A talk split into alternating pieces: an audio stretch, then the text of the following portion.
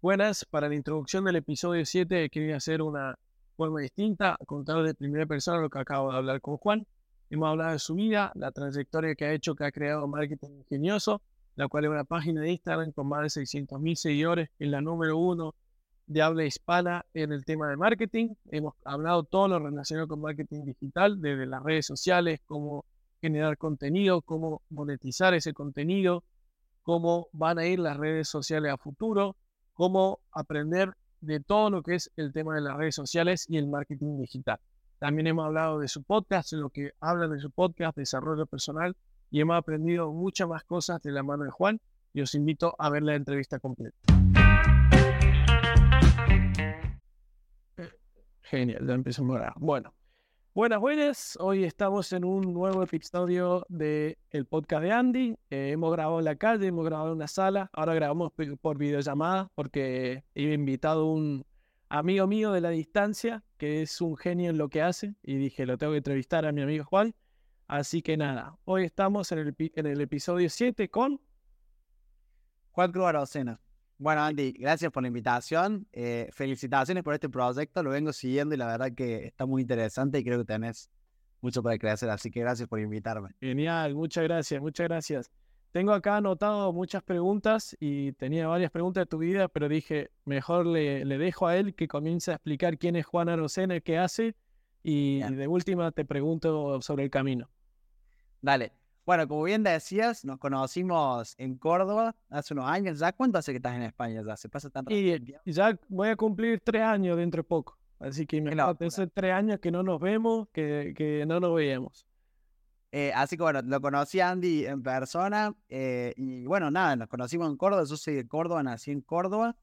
Eh, estoy en Córdoba ahora, justamente me estoy mudando y instalando ya en este lugar que es donde, donde nací, donde quiero quedarme pero he viajado mucho en el último tiempo porque, bueno, justamente mi trabajo me permite viajar, entonces he tenido como un tiempito ahí de nómade recorriendo algunos países. Y mm, bueno, para, que, para la gente que no me conoce, eh, yo soy Juan Cruz, tengo 24 años y soy el fundador de Marketing Ingenioso, que hoy en día eh, es la comunidad de marketing en Instagram más grande de habla hispana y tiene más de 600 mil seguidores. Bueno, dentro de Marketing Ingenioso, vamos a hablar un poco ha ido mutando mucho el negocio y bueno, todo lo que hemos eh, ido cambiando con el tiempo, pero básicamente empezó como una página que tenía como objetivo democratizar el marketing para que todos puedan aprender en un post o en un contenido, ¿no? Eh, y mi historia se remonta al, 2019, cuando yo trabajaba en una agencia de marketing em, y estudiaba al mismo tiempo en la universidad y estaba todo el tiempo como consumiendo, bueno, charlas TED, videos, revistas de marketing. Y un día dije, ¿por qué no hacer un blog donde pueda compartir eso con otras personas? Pero en ese momento estaba trabajando en la agencia y dije, pero Instagram está creciendo mucho y me di cuenta del potencial que tenía eso y dije, bueno, voy a hacer una comunidad en Instagram. Bueno, todo eso empezó como un hobby, ¿no? O sea, donde yo leía una noticia en algún sitio o veía algún video, hacía alguna reflexión y la subía a Instagram. Y lo que empezó como un hobby, en los pocos meses, te diría los 5 o 6 meses, tenía más de 10.000 seguidores y mm, ahí, bueno, como que me entusiasmé mucho con todo esto, empecé a meterme más en, entender cómo funcionaba el algoritmo de Instagram para que todo lo que hiciera tuviera más repercusión, pero se mantuvo como un hobby varios meses. De hecho, te diría que mm, el primer año fue puro hobby. Luego fui de viaje a Estados Unidos, hice un work and travel, un pequeño intercambio, y cuando vuelvo me agarra la pandemia. Y yo siempre digo que la pandemia fue la mejor oportunidad de mi vida porque mm, yo estaba por volver a la agencia, a mi trabajo convencional. Eh, de hecho, el arreglo que habíamos hecho era que yo me iba sin goce de sueldo y bueno, cuando volví, me, empezaron a decir, bueno, Juan, ¿cómo te reincorporás? ¿Cuándo volves? Y me agarró 15 días encerrado en mi casa, solo, en realidad me tuve que aislar, así que no estaba en mi casa. Y ahí fue cuando, bueno, tuve tiempo para meterme de verdad en, en mi emprendimiento y dije, esto es lo que me apasiona, no sé cómo voy a vivir de esto, pero en el fondo tiene que haber algo interesante. Y bueno, ahí fue cuando decidí renunciar a mi, a mi trabajo estable de la agencia y bueno, tirarme la qué, qué bueno, Juan. Me gusta aclarar eso porque yo creo que la pandemia fue un quiebre para todos, algunos para mal, otros para bien. Para vos fue muy bien, arrancaste ahí y la verdad que el camino sigue, ¿no? Sí, em, a ver, yo creo que a mí muchas veces cuando me preguntan estas cosas, yo creo que en ese, digamos, la pandemia lo que hizo fue acelerar mucho la digitalización de las cosas y yo estaba ingresando justamente en un mercado sumamente digital y eso hizo que todo se, se dé más rápido, ¿no? Porque, bueno, las personas que tenían una tienda física y estaba todo cerrado, la única forma que tenían de salir a vender era por internet. Eh, bueno, eso obviamente vinculado a redes sociales, entonces creo que la pandemia fue una gran oportunidad por eso, porque me hizo... Si bien tuvo muchas cosas feas la pandemia y no, no me gustaría volver a pasar por otra pandemia, en lo que es lo digital se vio un gran crecimiento en torno a eso. Y la gente, sobre todo lo que a mí me pasó es que yo empecé a ver que la gente quería eh, empezar a educarse de otra manera, ¿no? O sea, hacer un curso online. Eh, Aprender de ese mundo que pensamos que no necesitamos y como decimos, la pandemia dijo, che, si no aprenden digital, nos quedamos atrás. Totalmente. Y bueno, ahí me di cuenta que la gente quería aprender cómo mejorar sus resultados en las redes sociales, cómo vender a través de las redes sociales. Y ahí fue cuando lancé, digo, todo lo que yo había aprendido, dije, bueno, lo voy a documentar, lo puse en un ebook, un, libro digital, eh, y ese fue el primer producto que saqué a la venta, que bueno, eh, bueno, se empezó a vender y eso me empezó a, generar algunos, a unos ingresos. Así que parece ya más o menos. Qué bueno. Entonces, marketing ingenioso, por lo que contaste, la página más con más seguidores de habla hispana. Ahora, actualmente tenés más de 600 mil seguidores. Sí, más de 600 Importante. Entonces, con marketing ingenioso, aparte de vender libros, haces consultoría, ¿no? O sea, ofreces servicios y demás cursos. Los clientes que tenés son de todo tipo, ¿no? Sí. Bueno, eso ha ido como también mutando mucho porque yo al principio, la primera salida económica que vi fue eso, como otras personas quieren aprender lo que yo logré, lo documento, lo saco en un formato ebook. Eh, hoy tenemos programas, bueno, donde yo participo mentoreando uno a uno y ayudando a empresas sobre todo a eso, a, digitalizar su negocio y aumentar su facturación con estrategias en, Instagram puntualmente, que es donde soy, donde tengo mucha experiencia. Eh, y después tenemos otro tipo de, bueno, de soluciones digitales, ya como más de agencia, ¿no? O sea, publicidad digital, diseño web. Eh, entonces, como que ya hemos diversificado bastante las, las unidades de negocio y brindamos distintos servicios. En cuanto a los clientes, eh, es una buena pregunta. Sí, hemos tenido clientes de todo el mundo. De hecho, de España hemos tenido muchos, eh, mucha gente de México. O sea, nuestro cliente habla en español. Digamos, ese es el único, el único. Es el target. En español. sí, es como que es el único común denominador. Pero tenemos gente de Estados Unidos que son latinos. Eh, bueno, de Latinoamérica, México, Chile, Colombia. Eh, sí, es como que eso es lo que te permite el Internet. O sea, llegar. Y eso es lo que a mí siempre me, me entusiasma mucho, ¿no? Porque yo empecé en mi casa, en mi pieza y a decir, loco, estoy conectando con alguien de España. O sea, bueno, esto. Sí, sí, sí. Claro, hoy, Está, hoy, está, hoy está naturalizado, ¿no? Pero hace unos años, en 2019, cuando yo empecé, era como que era loco. Sí, sí, ahora como decís vos, si lo ponemos a pensar, yo acá en España o en Argentina hablando de marketing y más, es hace 3, 4 años era impensable. Juan, para hacer lo que haces hoy en día, eh, estudiaste, ¿no? Sí, estudié. Eh, me recibí licenciado en marketing, de hecho me recibí el año pasado. Ahí tuve como una disputa porque, mm, a ver, la mayoría de las cosas que he aprendido las he aprendido haciendo, probando y, bueno, estudiando por mi cuenta. Pero mm, por eso fue que decidí dejar la universidad un tiempo porque mi proyecto iba tan bien que, viste, me, me era más rentable dedicarle tiempo a eso que a la universidad. Y el año pasado volví, la terminé, pero por una cuestión de terminar, digamos, un proceso personal y decir, bueno, invertiste tiempo y, darle un cierre a algo que había eh, pero, pero sí, soy licenciado en marketing, sí, tengo una licenciatura. Y, para alguien que quiere empezar en el mundo de marketing, ¿le recomendarías estudiar la carrera o que haga solamente cursos online? Es una muy buena pregunta. Em, a ver, yo creo que hoy en día la, la, forma de aprender es mucho más rápida y mucho más dinámica, ¿no? Entonces, sobre todo en industrias como estas, que son bastante digitales, todo cambia muy rápido. Y yo le recomendaría a alguien hacer una licenciatura de cinco años. Eh, o sea, porque yo estuve cinco años para, para obtener un título y cuando, digamos, a medida que iba estudiando había un montón de cosas que se actualizaban y yo estoy todo el tiempo actualizándome porque, no sé, sale una nueva función en Instagram o sale una nueva tendencia para, para hacer algo y todo el tiempo tenés que estar actualizándote. Y creo que en ese sentido las carreras están un poco quedadas. No estoy en contra de que haya que estudiar, pero sí creo que buscaría formas más dinámicas de adquirir conocimiento. Y, creo que hay mucho curso, por ahí no una licenciatura, pero una tecnicatura, cosas más cortas que te permitan como salir a la calle más rápido, probar, salir a, a ver qué pasa. ¿no? Sí, sí, aquí en España hay mucho que se llama FP, que son como grados medio, grados de dos años, y la verdad que los jóvenes están tendiendo a eso más que la universidad, porque son dos años, te preparan para algo digital, salís y seguís constantemente aprendiendo, pero mucha gente ahora se la piensa dos veces antes de la universidad, ¿no? Porque dicen, che, cuatro o cinco años y no me están enseñando tanto de e-commerce, no me están enseñando tanto de redes sociales, y los jóvenes nos estamos asustando, así que creo que hay que destacarlo eso, ¿no? Para que, bueno, tratar de que se cambie un poco ese sistema, porque si no los jóvenes salen un poco obsoletos ya con tanta tecnología que hay hoy en día. Pero, y Juan, sos como un especialista en redes, sobre todo en Instagram. Sí. Eh, pero bueno, como sabemos, ¿no? Es un tema controversial las redes sociales. Quería saber eh, cuál es tu opinión de las redes sociales a nivel personal y a nivel empresarial. Genial. Em, como yo siempre digo, las redes sociales son una herramienta, ¿no? Y eso también lo podemos llevar hoy en día a inteligencia artificial y son una herramienta. Yo en mi caso las he, digamos, utilizado para hacer negocios, para llegar a otras personas, como te digo, o sea, para poder llevar este mensaje, seguramente cuando salga lo compartamos en marketing ingenioso y que le llegue a muchas personas. Y he usado las redes sociales con un fin positivo, ¿no? O sea, impactar en personas, educarlas, ayudarlas, inspirarlas. Eh, entonces creo que eso es como un gran poder que tienen las redes sociales y que también te permite romper barreras y bueno, hablando de esto de aprender, ¿no? O sea, hoy en día puedes hacer un curso con alguien de España, alguien de Estados Unidos y eso es gracias a la conexión que tenemos y bueno, la, cómo, cómo la información está disponible desde cualquier lugar del mundo. Pero sí soy consciente de que las redes sociales tienen una contracara que también es muy grave eh, y en las redes sociales todo lo que uno ve es mentira, ¿no? O sea, todos somos perfectos, nadie tiene problemas, todos somos exitosos, todos tenemos buen cuerpo.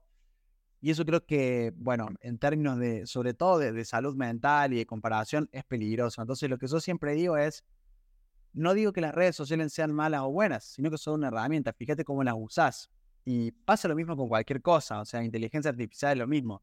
Si vos lo usás para ser más productivo, para hacer cosas interesantes, para crear más rápido, genial también lo puedes usar para, no sé, hacer fake news y, hacerle daño a alguien. Entonces, creo que lo que marca la diferencia entre si está bueno o malo es el uso que le damos los humanos. Y ahí creo que Exacto. Exacto. Bueno, más adelante vamos a hablar de, tu podcast, pero en uno de tus podcasts hablas de la inteligencia artificial en las redes y planteaba vos que como creador de contenido empezás a ver las redes de otra forma, ¿no? Ya no ves solamente la foto como tal, sino ves quién lo publica, cómo lo publica y me sentí identificado porque yo estoy empezando, yo llevo muy poquito tiempo, pero empecé a ver las redes sociales, al igual que decías vos, ¿no? De empezar a ver las redes sociales más como una herramienta y tanto y en lo personal ya no lo ves tanto como qué está haciendo el otro, sino como que decís, bueno, veo a ver si hay algún amigo, pero veo el contenido y trato de aprender, ¿no? Totalmente. Sí, y bueno, eso Andy también es, parte de lo que decís, ¿no? También usarlas como inspiración, entonces que vos puedas escuchar otros podcasts, aprender, ver cómo cómo es la dinámica. Digo, le puedes dar un uso muy interesante y esto que estás haciendo es súper interesante porque lo estás usando para llevarle tu mensaje a otras personas y eso está buenísimo porque después te empieza a pasar cuando vos tenés más alcance. Eh, nosotros que tenemos muchos seguidores, eh, te habla gente a la que de verdad le has, generado un cambio y, ahí te sentís bien, ¿no? Porque es como, bueno. che, está bueno, o sea, generé algo, hice que vea algo, que aprenda algo. Y, y, bueno, ese es mi objetivo para lo que uso las redes sociales. Obviamente tengo un uso personal también y no te voy a decir que no consumo, pero es como que en el último tiempo he tratado de limitar ese consumo eh, para, para ocio, ¿no? O sea, como que prefiero irme, qué es eso, tratar, por más que sea muy difícil, pero de leer un libro o verme una clase de algo, verme un video en YouTube y no estar todo el tiempo viendo qué, qué pasa en las redes sociales. Porque también paso mucho tiempo, sobre todo en Instagram por día, por cuestiones, de, bueno, del negocio, entonces como que cuando puedo escapo un poco de eso también. Sí, sí, sí, sí eh, estuve viendo, bueno, tus páginas web y te iba a decir cómo uno eh, crece en las redes sociales o qué recomendaciones le haces para que le recomendás para crecer las redes sociales y en tu web hablas de como unos cinco pasos y del método MI, que lo tengo aquí anotado. Eh, ¿Puedes explicar un poco eso? Sí. Eh, bueno, si tuviera que dar algunos tips, eh, me parece que lo principal, digamos, como siempre hay una frase que a mí me gusta decir mucho y es content is the king. Entonces, el contenido es el rey, ¿no? Y, digamos, más allá de, todo lo que puedas hacer o todo lo que puedas invertir o todas las cosas que quieras implementar en redes sociales, si no tenés un contenido interesante, como que es lo, principal para tener un, buen crecimiento, ¿no? Y, y, siempre esto, ¿no? La gente entra en las redes sociales a entretenerse, a inspirarse, a educarse. Entonces, el contenido es sumamente importante para que toda la máquina funcione. Después, bueno, hay cuestiones más técnicas como, bueno, ya cosas como, bueno, ver a qué hora publicar, ver qué formatos funcionan. Hoy en día, por ejemplo, estamos en la era de los videos verticales. Entonces, si te fijas, YouTube lo hace con los shorts, eh, TikTok es furor hace un tiempo, Instagram se ha vuelto todo video, entonces uno va adaptando, pero todo, todo se remonta a una buena estrategia de contenido y algo para, para contar y que, que aporte valor o genere algo. ¿sí?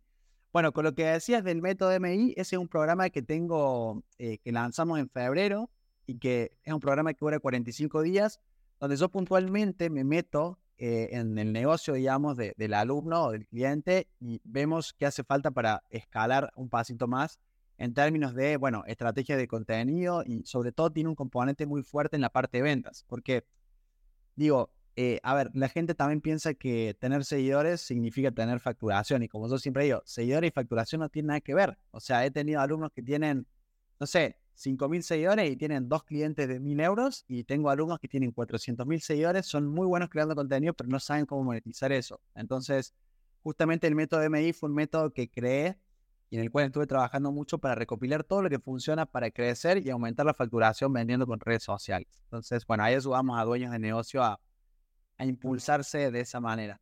Está bueno porque respondiste dos como consultas que tenía. Era una de esas, los, los videos verticales que vino TikTok, como que cambió un poco la temática, ahora aparece Reels, aparece Short, acá en España ha aparecido Be Real, eh, ah, ahora apareció, apareció Freds de Meta, y a consultar hacia dónde van las redes sociales, cuál es el pronóstico que darías vos, porque ahora son los videos verticales, pero si Meta se está metiendo como en un Twitter nuevo y también está apareciendo el metaverso, ¿a qué crees vos que apuntaría las redes sociales?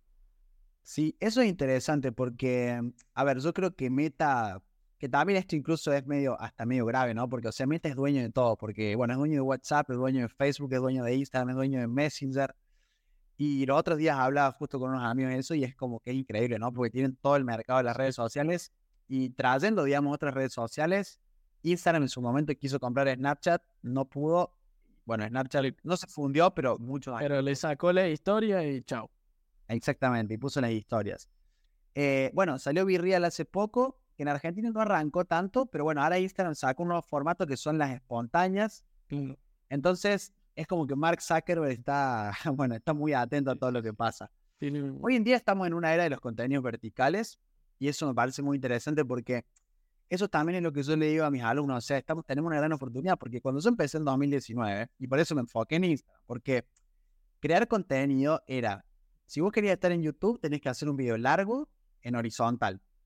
Si querías estar en TikTok, tenés que hacer un video corto en vertical. Y si querías estar en Instagram, tenés que subir fotos.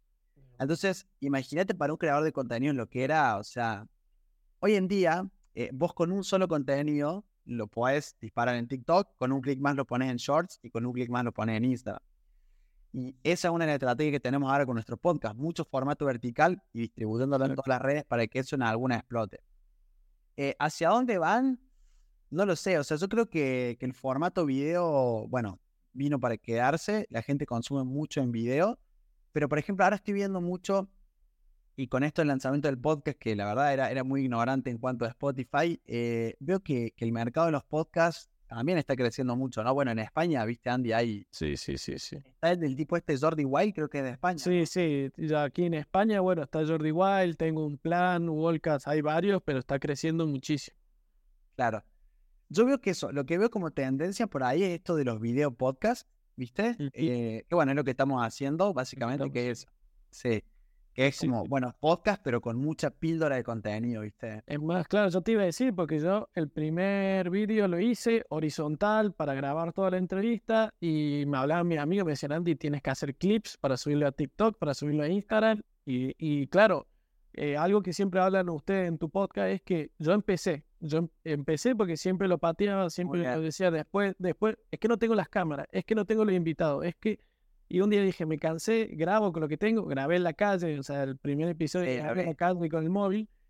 Y claro, yo que no tengo idea de diseño, de editar y demás, que se puede ver cómo estoy mejorando capítulo a capítulo, eh, me decían, Andy, tenés que hacer clip. Y claro, yo me tuve que ver los tutoriales para hacer los clips, para ver el 916, todo ese formato. Así que la verdad que, pero sí es verdad que decís vos, lo haces, lo programás en todas las redes sociales, lo tirás y ya la magia del algoritmo hace.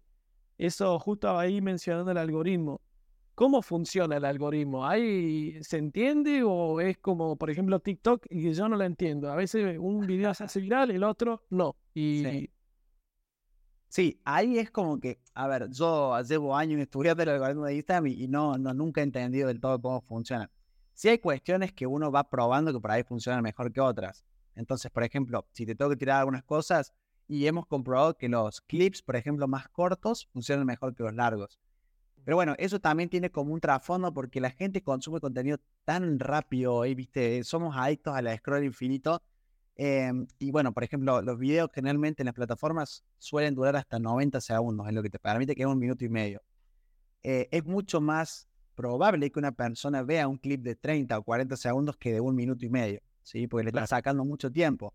E incluso un video de 30 segundos pueden reproducirlo dos veces y ahí puedes sacarte hasta incluso dos reproducciones por un usuario. Entonces, si te que dejar como hay algún tip para, para que el algoritmo te quiera un poco más, es dar mucho valor comprimido. ¿sí? Y de hecho, o sea, lo que yo siempre digo, trata de no decir palabras de más. O sea, si hay cosas que no aportan, no las digas. Entonces, hace todo corto.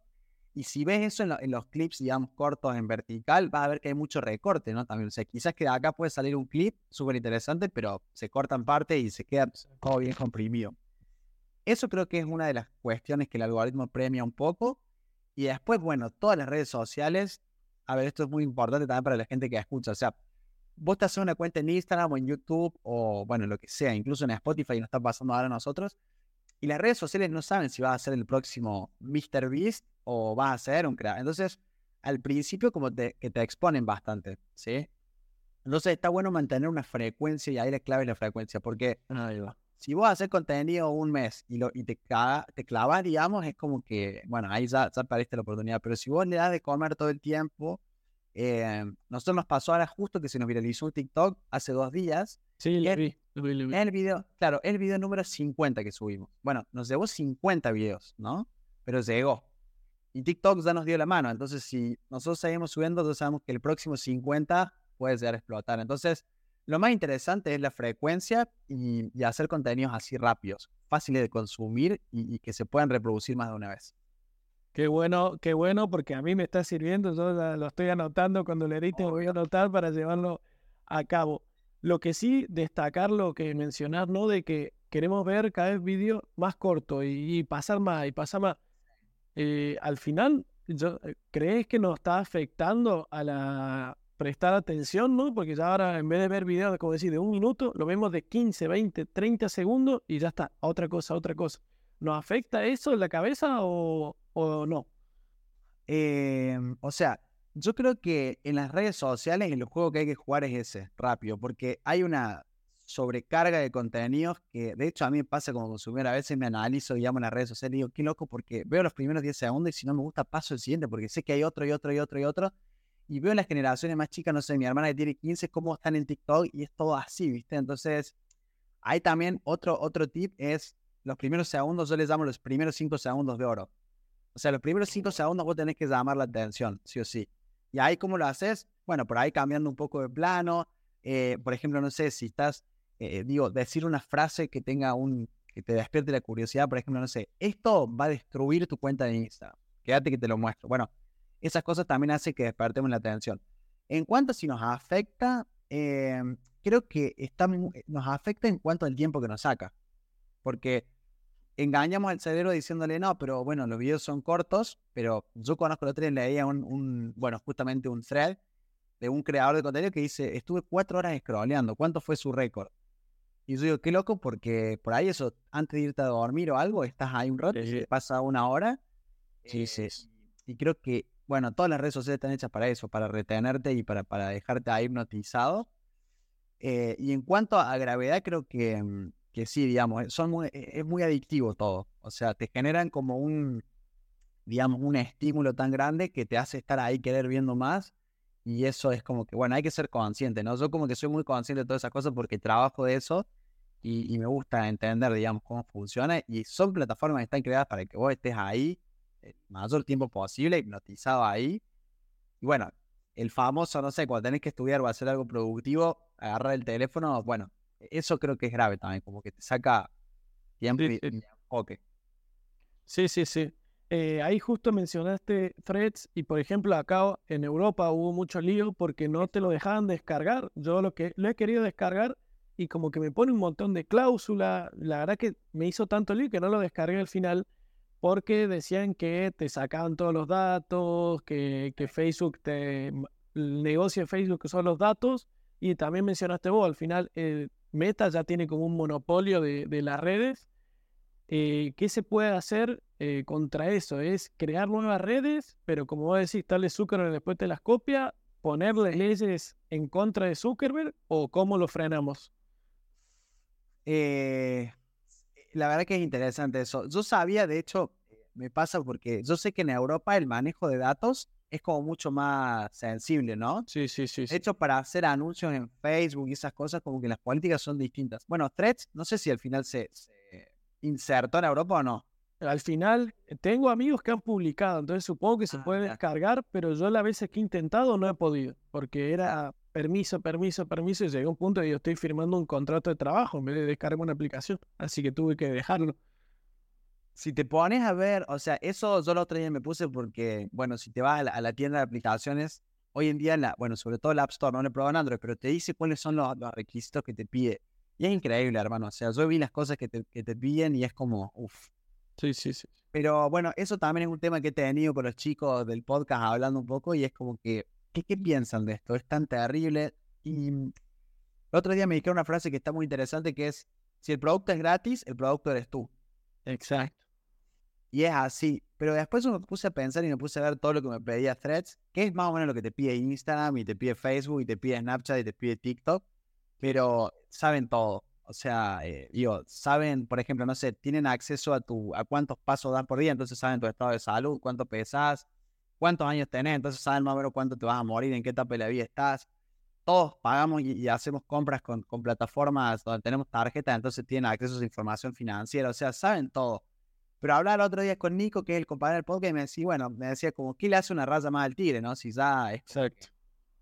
Entonces, eh, me parece que es, o sea, es peligroso, porque la verdad que vivimos en un mundo donde la privacidad no existe casi, pero creo que también son herramientas que, a ver, no sé, es como yo digo, bueno, y si tengo que pagar ese precio para usar WhatsApp, y bueno, viste, es como que hay cosas en las que no se puede... Sí, sí, ya no se puede... Pero sí hay que ser conscientes de toda la información que tienen. Eso hay que saberlo. O sea, no, no hay que caer, caer en el verso de que, de que es todo gratis y no pasa nada porque hay mucha información atrás.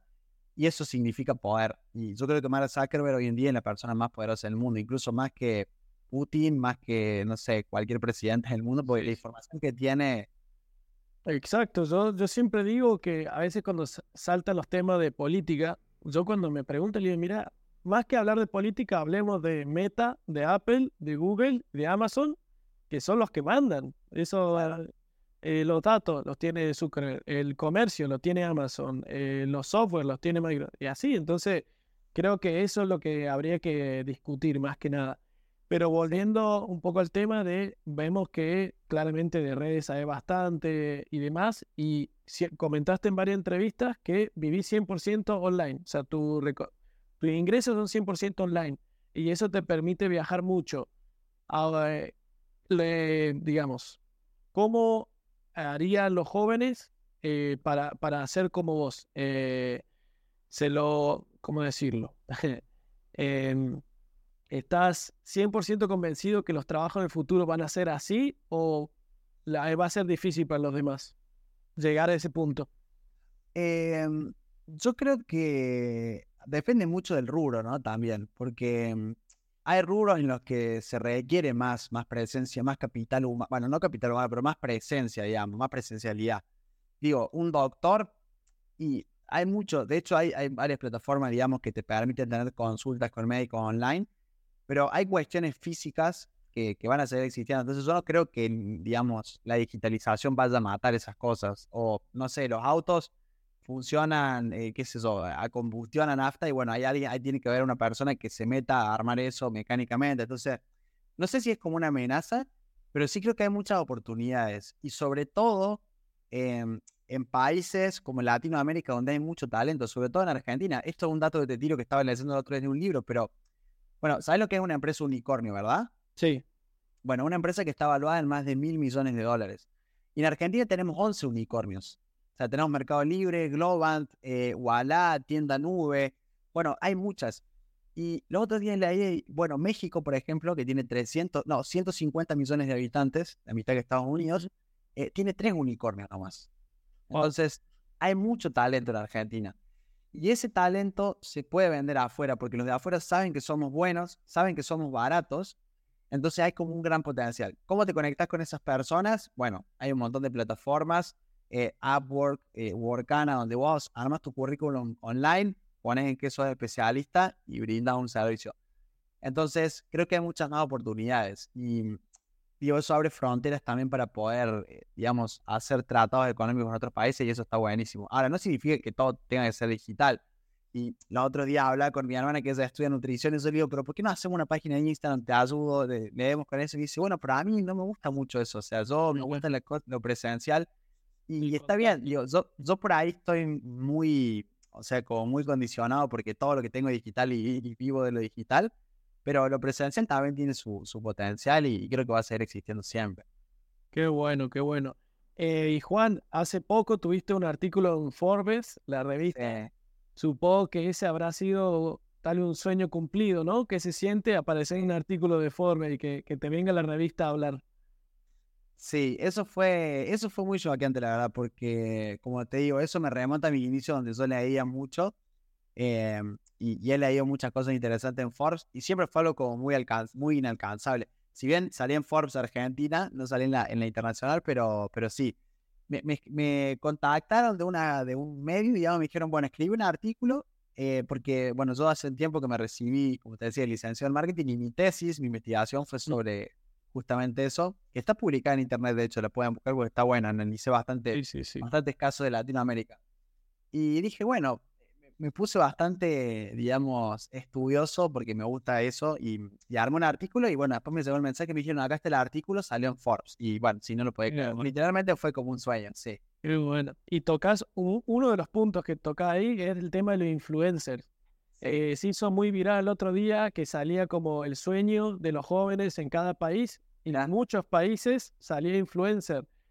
Eh, para muchos fue preocupante porque decían, che, todos quieren ser influencer, nadie quiere ser doctor, abogado demás.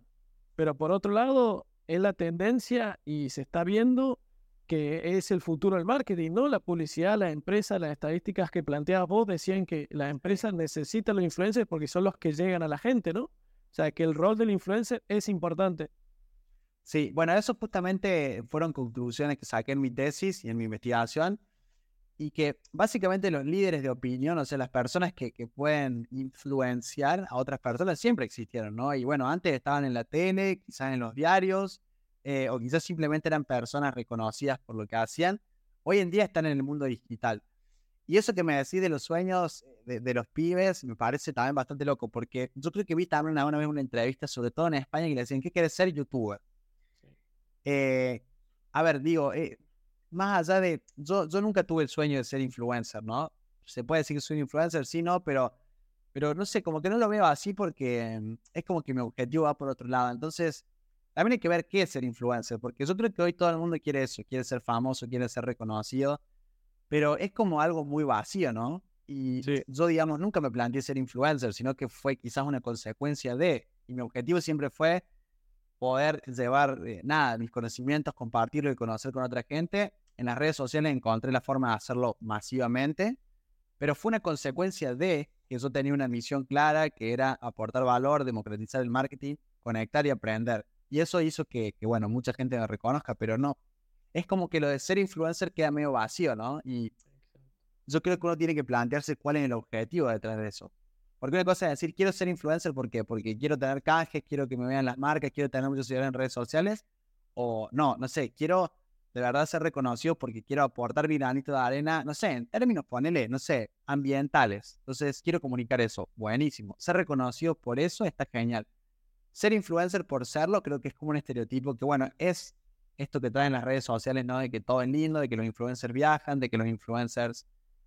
Pero, pero no es todo tan así. Hay que romper ese mito de que, de que todos tienen problemas, ¿sí? O sea, todos tenemos problemas y las redes sociales son una mentira. Entonces tampoco hay que creerse que los influencers tienen una vida perfecta, ¿no? O sea. Exacto, exacto. Sí, sí. Creo que se resume muy bien con lo que dijiste de generar contenido. Eh, tu sueño sea o no ser influencer, pero generar un contenido, un nicho y plantearte un objetivo, porque hoy en día en España muchos quieren ser Ibai, por ejemplo. Ibai es como el referente. Pero claro, Ibai empezó en los esports, sabía qué quería hacer y todo, y ahora hace Twitch y demás, pero sabe bien qué quiere hacer. Hoy en día muchos eh, se prenden Twitch y quieren hacer esports o quieren hacer veladas. Y es como, bueno, pero eso ya lo hizo Ibai. Eh, lo está haciendo porque lo hizo él, no lo está haciendo porque Ibai quieras hacerlo. Entonces, Totalmente. Y, aparte, es claramente lo que vos decías, Andy. O sea, Ibai, eh, no sé, hace, primero que hace como 10 años que empezó a streamear. O sea, que es un proceso de 10 años. O sea, no es que yo también hace 5 años que estoy en el juego. Y, digo, lleva un trabajo. No es que, digo, hoy también todos quieren las cosas fáciles, pero eso no existe. Y también eso que decís vos, o sea, Ibai era un pibe que jugaba los juegos, le encantaba eso, era bueno, le dedicaba tiempo a eso, y eso fue consecuencia de que hoy sea uno de los streamers número uno del mundo. Pero antes de eso tenía, digamos, como un porqué. Exacto, exacto. Eh, Juan, ahora pasamos al, al, como el nuevo emprendimiento que tenemos, el nuevo proyecto que es eh, el podcast Emprende Mate que lo haces con dos socios más. Contanos un poco que, de qué trata el podcast. Bien, eh, eso fue loco también, porque mm, eso creo que, como siempre digo, digamos, la, como que la vida es un juego de relaciones, ¿no? Y en un evento presencial conocí a Nico, que después hicimos un montón de cosas juntos, y hoy hicimos un podcast, y después una vez nos fuimos al campo, un retiro así entre amigos, y fue Juan, que era el otro chico que, que está en el podcast, entonces esas conexiones van haciendo que las cosas surjan, ¿no? Y, básicamente surge de que veníamos del campo una vez en el auto y tuvimos, tuvimos, teníamos dos horas de viaje y estuvimos charlando así de, bueno, de charlas como esta que estoy teniendo ahora con vos, que está, que está lindo conectar con personas que piensan de, una manera así similar. Y dijimos, che, pero ¿por qué no grabamos esto? O sea, pongamos un micrófono y, nos podamos grabar. Bueno, y así fue como nació. Entonces, bueno, nos arreglamos entre los tres, conseguimos algunos micrófonos, también empezamos digamos, con, con, lo que teníamos. De hecho, el primer episodio no lo publicamos, salimos con el 2, porque el primero estaba muy feo. Eh, pero dijimos, larguemos. Y, y bueno, e, eso, empezamos con eso. Y básicamente Emprende Mate reúne tres amigos que son emprendedores de pura cepa, cada uno en su, su rubro. Y básicamente son conversaciones como estas, donde literalmente llegamos, prendemos el micrófono y decimos, bueno, ¿de qué hablamos? Bueno, yo vi ayer un capítulo de Black Mirror, hablamos de inteligencia artificial. Bueno, exacto. Y bueno, seguramente si lo escuchaste vas a ver que es súper fluido. Entonces, como que buscamos algo que sea así, medio filosófico, por así decirlo, pero que mezcle marketing, desarrollo personal y espiritualidad. Y bueno, vamos tocando temas que, que se nos ocurren. Pero básicamente es grabar una charla y juntarnos a charlar todos los miércoles. De eso se trata. Qué bueno, me, me río mucho por, por, lo que comentaste. Tuve una charla con amigos y dijimos, ¿por qué no grabamos esto? A mí me pasó lo mismo hace un año y medio que me fui a visitar a un amigo en Madrid y tuvimos una charla en el sillón tirados y salió una charla de una hora, discutimos un tema y uno dijo, ¿cómo no ponemos un micrófono aquí? Y era un podcast increíble. Y ahí me prendí. Pero después, lo que hablan ustedes en su episodio número 2, que es el perfeccionismo, la autoexigencia, yo lo iba posponiendo. La gente, cuando hablaba conmigo, me decía, Andy, está bueno hablar con vos, ¿por qué no haces algo con, con lo de charlar y demás? Porque tenés ahí un toque. Y yo era como, sí, quiero hacer un podcast, pero no tengo los micrófonos Shrew, no tengo las cámaras, no tengo idea de editar. Hasta que un día dije, va, empezamos y esa autoexigencia y perfeccionismo que, que yo tengo bastante, dije, chao. Y al final es gracioso que empezamos el podcast un poco así, ¿no? Sí, las charlas están buenas, pongamos un micrófono y larguemos. Sí, y de hecho no solo el podcast, o sea, es lo que también hablamos en el podcast ese, justamente el episodio 2, que mm, Nico, por ejemplo, que, es un youtuber muy conocido hoy en día, un día también, pero por eso tengo que hay, hay, que descubrir por qué, ¿no? Él le gustaba leer muchísimos libros. Y un día hizo un resumen de un libro y se lo contó a los amigos y le dijeron, che, pero ¿por qué no hace un video con esto? No, pero no tengo las cámaras, no tengo luz.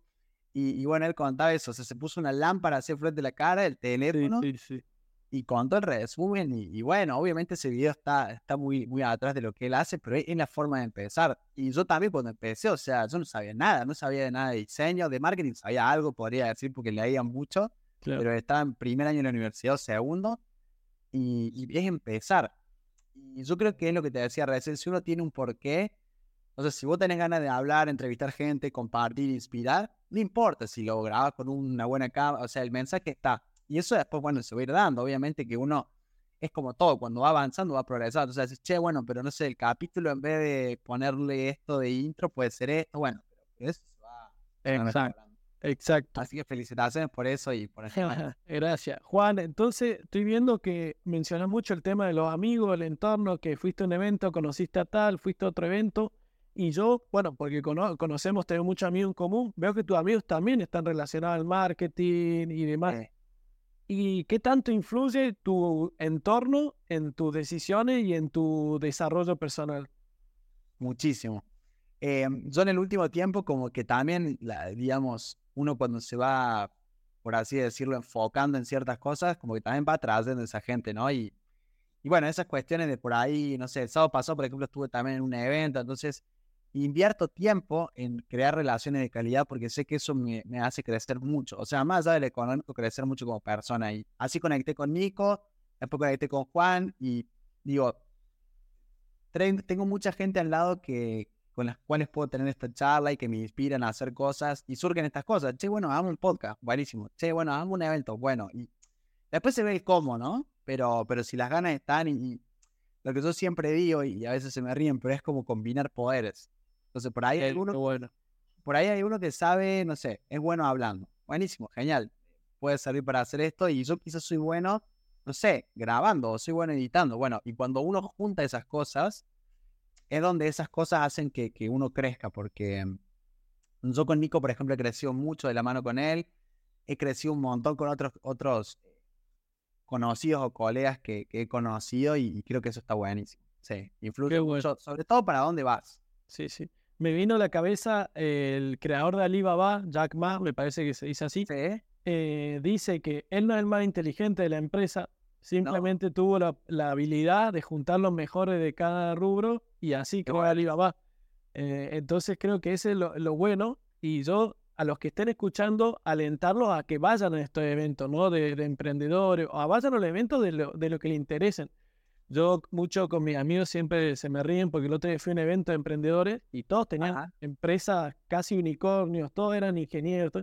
Y yo fui de, simpático y fui a la ronda y le dije, hola, soy Andy, no conozco a nadie, eh, me presento, eh, intégrenme. Literalmente le dije así y los chicos como que se rieron y, y te, te, integraron y al final me metieron al grupo, hablo con alguno que otro de vez en cuando.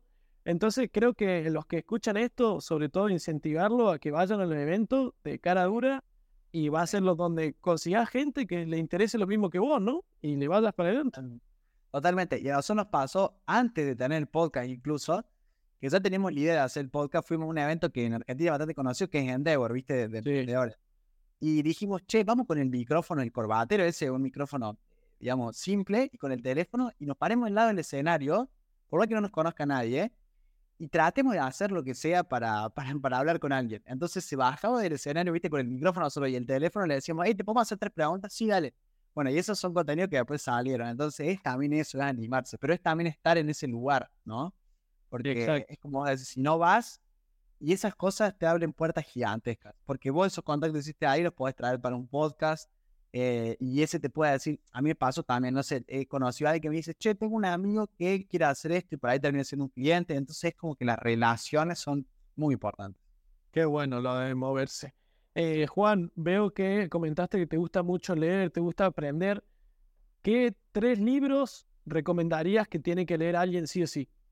Uf, eh, pasa que te he leído bastante, pero depende. Por ejemplo, de marketing, yo soy, me gusta mucho este autor Seth Godin, que es un pelado. Eh, y ahí un libro que súper recomiendo de marketing es Esto es Marketing. Está muy bueno, es como un libro bastante actualizado y te da una mirada de, de todo, de que todo lo que hacemos es marketing, ¿no? O sea, todo lo que hacemos en la vida es marketing. Ese es un libro que recomiendo de marketing. Después, si nos vamos a algo más, quizás de habilidades de comunicación y eso, hay un libro que es viejo, que también es un bestseller, es un libro que se escribió en 1939, que es Cómo ganar amigos e influir sobre las Eh, personas. estaba pensando en ese mismo, cuando hablaste de todo es marketing, todo es relaciones, ese libro es impre- Ese libro es muy loco porque yo considero que ese libro me ha hecho conseguir muchas cosas, porque me ha enseñado cómo hablar con la gente, cómo tratar con la gente, cómo entender cómo llegarle a la gente y te juro que he aplicado esas cosas. De hecho, tengo ese libro, tengo en resumen así todos los, los tips que, que te va dando y lo aplico y es un libro muy práctico. Y es un libro que salió hace 100 años casi y sigue siendo muy poderoso, entonces también lo recomiendo. Justo acá tengo la biblioteca, bueno, te digo hasta uno que estoy leyendo ahora. Este es el de Netflix. Este es el libro de Reed Hastings, que es el de Netflix. Eh, te tiro eso porque es el que estoy leyendo ahora. Y mm, es un libro que, que te cuenta básicamente la, la cultura por dentro de Netflix y eso me está pareciendo increíble también. O sea, no es tanto de marketing o por ahí de desarrollo personal, pero sí habla mucho de cómo, eso que decías vos, cómo el tipo no es el más talentoso del mundo, pero juntó talento y eso hizo que... Qué bueno. Eh, y qué bueno que destacaste el libro de cómo ganar amigos e influir, porque yo, por tantos ¿Leíste cambios que... Sí, sí, sí. eh, eh, yo creo que es un libro que tenés que leer antes de morir, sí, ¿no? Y yo, por ejemplo, he tenido muchos cambios en mi vida. Me he mudado varias veces de países, de colegio, universidad. Entonces todo el mundo me dice que como que tengo habilidad para sensibilizar. Pero Claro. cuando leí ese libro, pensé que no te- que dije, yo no tengo ninguna habilidad. O sea, después de ese libro es como que cambió totalmente mi forma de sensibilizar y es como, wow, yo lo hacía de una forma, pero porque se me ocurrió. Pero este libro te enseña a, a relacionarte con la gente. Entonces creo que es muy importante porque no te enseña a, a ganar amigos por beneficio. Te enseña que la vas a pasar bien conociendo gente y te sirve a vos, no es por quedar bien con la gente, ¿no? Está muy bueno eso. Totalmente. Bueno, y eso que hiciste de ir al evento eh, y introducirte en ese círculo, yo creo que, bueno, le- si lees ese libro antes y empecé a aplicar eso, está buenísimo, porque te hace, es lo que te digo. O sea, vos me decís, bueno, fui, porque a mí me pasó también de ir a eventos donde yo me siento chiquito, ¿viste? Donde hay gente muy interesante, pero si vos tenés ciertas habilidades o ciertas cosas así para comunicarte, eso es lo que yo también siempre hablo. O sea, somos todas personas iguales. Entonces, a mí me pasaba al principio por ahí eh, que iba, el otro día le hicimos una entrevista a Santi Siri, que es un Sí. que Silicon Valley y todo. eh, y son tipos que tienen muchos años en el juego y que son conocidos por lo que hacen. Y vos, o sea, te parás al frente y soy igual que él. O sea, tener el mismo cuerpo. O sea, entonces, eso también está bueno por ahí de ir a eventos porque te muestra que son personas igual que vos y te inspira que vos también podés lograr eso. Y por ahí uno tiene eso, el estereotipo en la cabeza de decir, no, pero tal. O sea, habla igual que vos, o sea, le gusta comer igual que vos, o sea, es igual que vos, o sea, no hay algo Qué, inalcanzable. bu- qué bueno, justo eh, me encanta porque lo mencionaste en tu podcast, eso de que te paraba al lado de él y decías, pero los dos, los dos tenemos dos ojos, dos Sí. bocas, y, y él está ahí. Pues si él pudo, yo puedo, yo puedo. Exacto, Y me encantó. Y también, por ejemplo, hablas mucho de las charlas TED. ¿Qué charlas TED recomendarías? Ay, ahora hace mucho que no, que no veo, no se me viene hacia una en la cabeza, pero, pero hay, un- hay una página que es, creo que es tedx.com y ahí he visto un montón. No, no me acuerdo ahora algunas así que me haya volado la cabeza, pero, pero ahí puedes buscar muchas. Qué bueno. Bueno, ese es otro de mis sueños que tengo, por ejemplo, dar una charla TED. qué bueno, qué bueno. Bueno, ojalá la hagan y ojalá pueda ir presencial. Bueno, Ojalá. la hagan por España. así puedas venir a España, porque Sí. Argentina es difícil. Eh, Juan, para ir cerrando un poco, porque bueno, la verdad que se ha pasado rapidísimo el tiempo, Bueno, sí. para hacerlo un poco ahí con el tiempo. Esta es una pregunta muy argentina, pero si tenés que hacer un asado, invitar a tres personas, la que sean, viva o muerta, ¿a quién invitarías? Me mataste con esa. Eh, tres personas, ay, es que muy, tres es muy poco. Y creo que invitaría a mi, a mi familia. Yo creo que la familia siempre es lo primero. O sea, eh, pasa que bueno, también hay amigos que son familia, pero, pero mi familia creo que es eh, lo principal, digamos. Es como que, sí, estarían dentro de mi familia. Qué bueno, qué bueno. Sí, sí, yo justo anoche la pensaba y cuando la pensaba para hacerte la voz me decía, ¿y yo qué respondería? Y también dije, bueno, invitaría a mis padres, a mi hermano y digo, ah, bueno, ya, ya descarté los tres. Pero sí, al final la familia tenés que invitarla, es tu sustento, ¿no? Eh, y Juan, eh, para ir cerrando, un mensaje que le daría a los jóvenes que, quieren ser como vos. Eh, no, primero es que eso no, me considero distinto a nadie, simplemente me, considero alguien que, que, fue como, que tuvo perseverancia en el tiempo y mantuvo una cierta, nada, una, una cierta serie de cosas durante un tiempo. Creo que eso es como la clave de todo. Si le tengo que dar a un consejo por ahí desde mi experiencia es que primero se animen, o sea, se animen a probar y eso, che, quiero hacer un podcast, pero ¿qué te frena? ¿Entendés? O sea, no, porque el micrófono, pero tenés unos auriculares y eso graba, listo. O sea, puedes mandar un audio WhatsApp porque no puedes hacer un podcast. Entonces, punto número uno, que se animen. Lo peor que puede pasar es que te vaya mal. Y si te va mal, ¿cuál es el problema? O sea, no tenés nada que perder hoy en día. Entonces, eso. Lo segundo es que siempre persigan lo que los apasiona o eso que, eso que los inspira a ser mejores personas. Porque si uno persigue eso y actúa eh, en base a eso, es como que todo se va dando más fácil. Y me pasó a mí cuando yo empecé con las redes sociales y había gente que me decía, che, qué bueno que estás haciendo las redes sociales, pero buscate un trabajo serio. Y yo decía, me gusta esto, o sea, en algún momento va a funcionar. Entonces, lo segundo es eso, como que persigan lo que los, lo que los apasiona. Y después, em, el tercero, yo creo que, em, sí, creo que diría que nunca dejen de aprender. O sea, creo que todos somos personas en constante aprendizaje y yo, por ejemplo, no me imagino nunca dejando de aprender creo que eso es lo que me mantiene, digamos, vivo y, feliz, digamos, estar todo el tiempo aprendiendo cosas nuevas. Y no solamente de un libro o de, una clase, sino de personas. Y creo que todos tienen algo para enseñar. Entonces, hay también ser un poco más humilde y, tratar de saber que el otro tiene algo para enseñarte. Porque si hay algo que a mí me ha hecho también progresar mucho, es decir, loco, hay gente que sabe más que yo, o sea, la voy a escuchar y quiero ver qué me tiene para decirme. Entonces, tener esa humildad de por ahí cuando te va un poco mejor a decir, pero yo puedo seguir aprendiendo y eso creo que está buenísimo también. Nunca dejar de aprender. Qué bueno, qué bueno. Y Juan, última pregunta, con esto cerramos. Y un mensaje al mundo, o sea, si tuvieses cadena nacional acá enfrente, estás en el canal número uno del mundo y te dijesen, tienes 30 segundos para hablarle al mundo, ¿qué le dirías? ¿O qué querrías cambiar del mundo? ¿Qué dirías tú? Tengo mis últimos 30 segundos de vida, digo esto porque con esto algo algo en el mundo. Bien, bueno, viene un poco con lo que dije antes. Creo que también, bueno, diría dos cosas más. Diría, el fracaso está bien y traten de, aprender a, usarlo para progresar y después disfruten el proceso. Muchas veces uno está todo el tiempo pensando en el objetivo y me ha pasado personalmente, porque yo soy muy autoexigente, que llego, de hecho me ha pasado ahora hace un tiempo que he llegado a conseguir cosas y digo, ¿y ahora qué? Entonces, estoy siendo más consciente de disfrutar el proceso y que sea como sea, pero disfrutarlo y ir, e ir, digamos, disfrutando el paso a paso y cada pequeño avance. Qué bueno.